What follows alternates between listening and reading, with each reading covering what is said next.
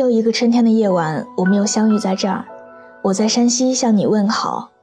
我们素未谋面，你可以关注我的新浪微博“我给你的晴天”，来给我分享你的故事。今晚呢，我要和大家共同分享的这篇文章，来自十七岁的高中女生。你好意思参加同学聚会吗？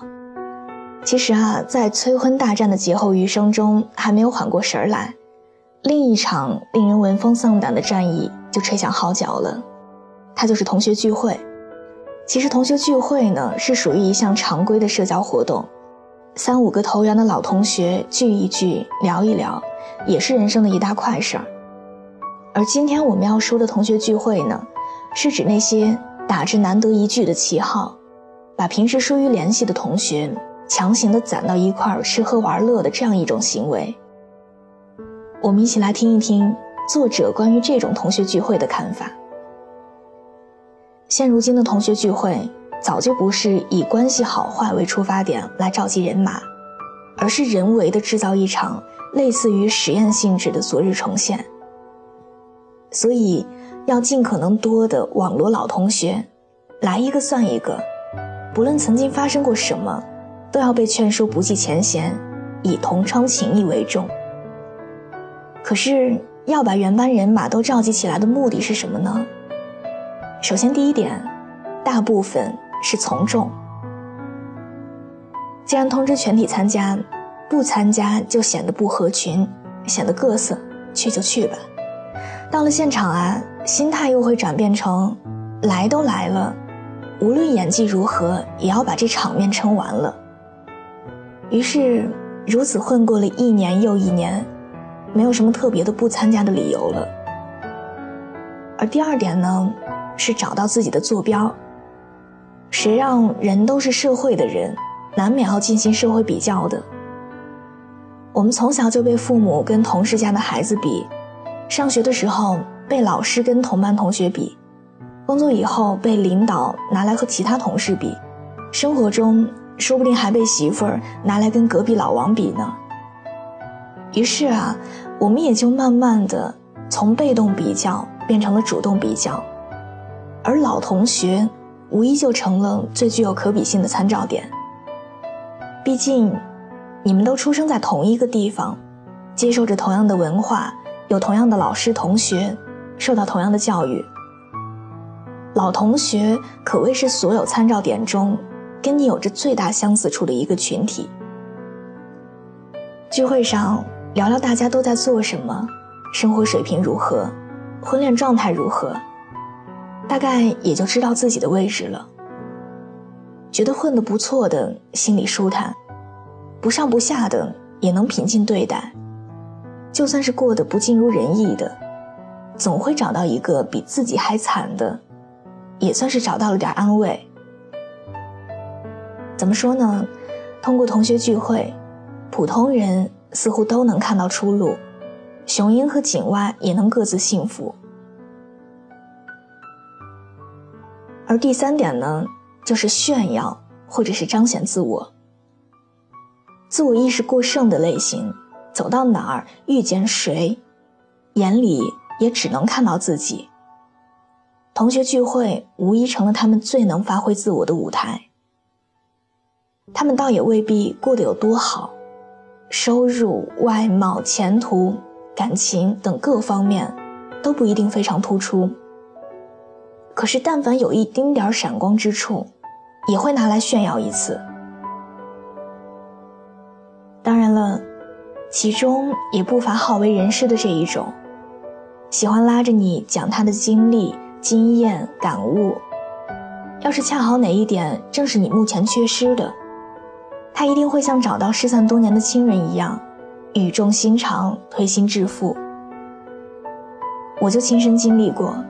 一位已婚已育的女同学，在聚会上无休止地讲自己的育儿经、婚恋观，甚至说出：“我只是想说该怎么做个好女人。”听完这句话，我全身都颤动了一下。这种颤动，就是几年前春晚看赵本山小品里的笑料的时候会发生的颤动。我差点就没忍住哈哈大笑了。还以为在场各位女同学都没有做好女人，现在必须她出场传道授业解惑了吗？第四点呢，是寻找交流合作。比之前这三种更实际的，是希望借着同学聚会积累资源、拓宽财路的。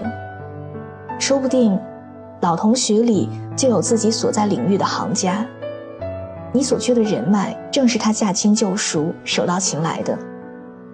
就算得不到实际的合作机会，能听听大家聊一些自己闻所未闻的事儿，平等开放式的沟通，也算是一种有意义、有价值的交流吧。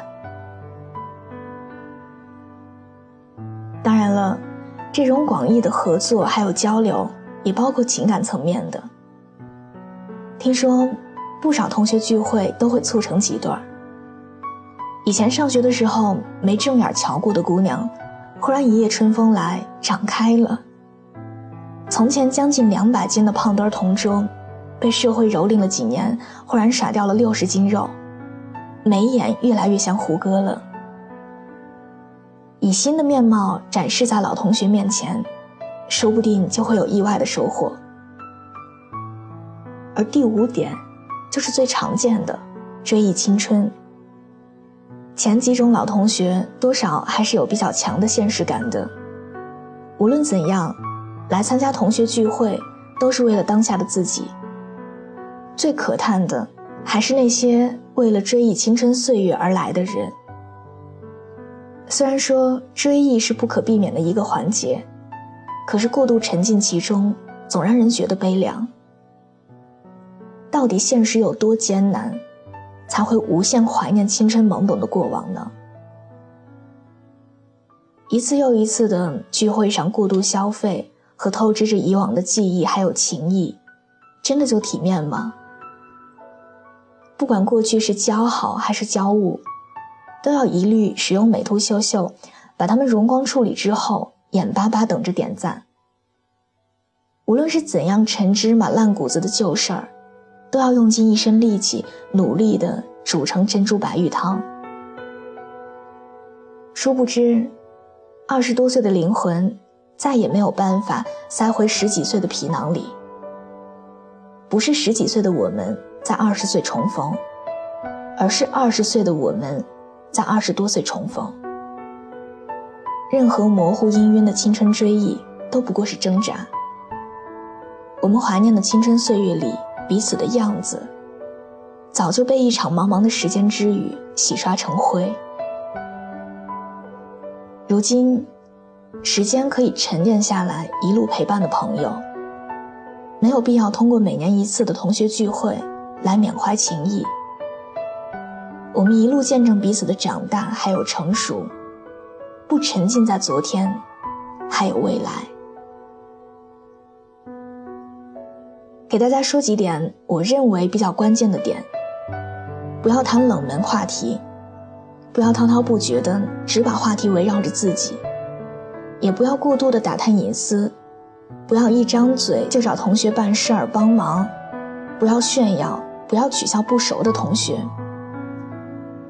当然了，有人说了不顺耳的话，不需要顶撞回去，自嘲一下或者当做没听见，微笑就好。有人炫耀、虚伪、奉承的时候，心里随意给个差评，没有必要花时间冷嘲热讽，敬而远之就好了。而如果有座位距离比较远的同学跟你打招呼，礼貌简短的回应，不要隔空长篇大论的聊。总之，最保险和无忧的方式是维护好你周围的气氛，跟你邻近的人愉快的交谈。其实这些无用的聚会本是可以不发生的，那些奇心昭昭本来就是可以不去理睬的。叔本华说过：“高朋满座，衣香鬓影的隆重场面，表面上看人们兴高采烈。”沉浸在一片愉快的气氛之中，可通常拘束、尴尬、无聊，才是到场的真正客人。真正优秀的聚会，无论在哪儿，都必然是相当小型的，辉煌热闹的喜庆场面，大都只有空洞的内核。想想这么多年，我们还有那些远隔异地却依然在情感上可以互诉衷肠的老同学，那些工作上互帮互助、出人出力的老同学，那些追求进步、精神共鸣过的老同学。真的不如把这种毫无意义的聚会时间让出来给他们，至少揣着一颗真心，收获一片真意。同学一场，其实就像旅途中的一段同路人。分道扬镳之后，如果是投缘，自会联络，也可能下一程依然同行，互相扶持。可绝大多数人，我们的相识。也许就注定了告别以后不再相见。大浪淘沙，人生起起伏伏后，依然留在身边的老同学才最珍贵，而不是随便掰着指头数了十年未见的人占据着你的旧情谊。如果能在同学聚会上拾起失落过的同窗情，我想这也是一种幸运。但如果是演技还不足以撑起这一出戏，社交格局也不会因为一场生命的聚会而改变，就别强装成影帝了。不如把时间交付给真心的老友，哪怕只是不多话的小酌一杯，至少心里舒坦。马青梅。两小无猜，日夜相随。春风又吹红了花蕊，你今夜添了心碎，你就要变心，像时光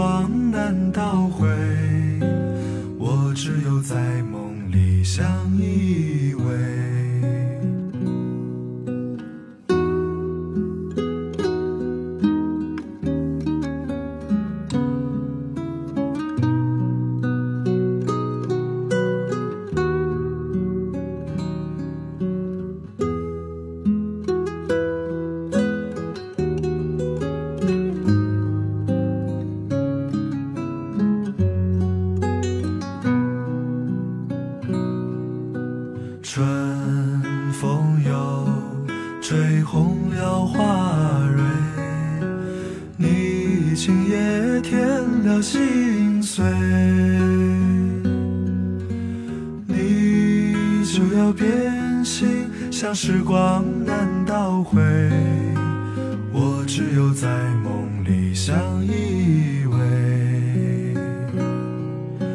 时光一逝永不回，往事只能回味。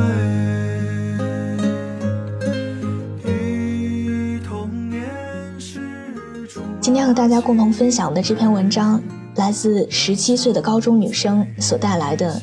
你好意思参加同学聚会吗？听完之后，你对过年期间所参加的这些聚会是否满意呢？或者，你又是如何看待同学聚会这样的事儿呢？欢迎大家在文章的底部为我们点赞，给我们留言。更多的美文，也欢迎大家关注我的个人微信公众号。小写的拼音字母说晚安八二一。如果有缘，在某一个深夜，我们将依然重逢在这里。你也可以关注我的新浪微博，我给你的晴天，来跟我讲讲你的故事。祝你每晚好梦，明天见，晚安。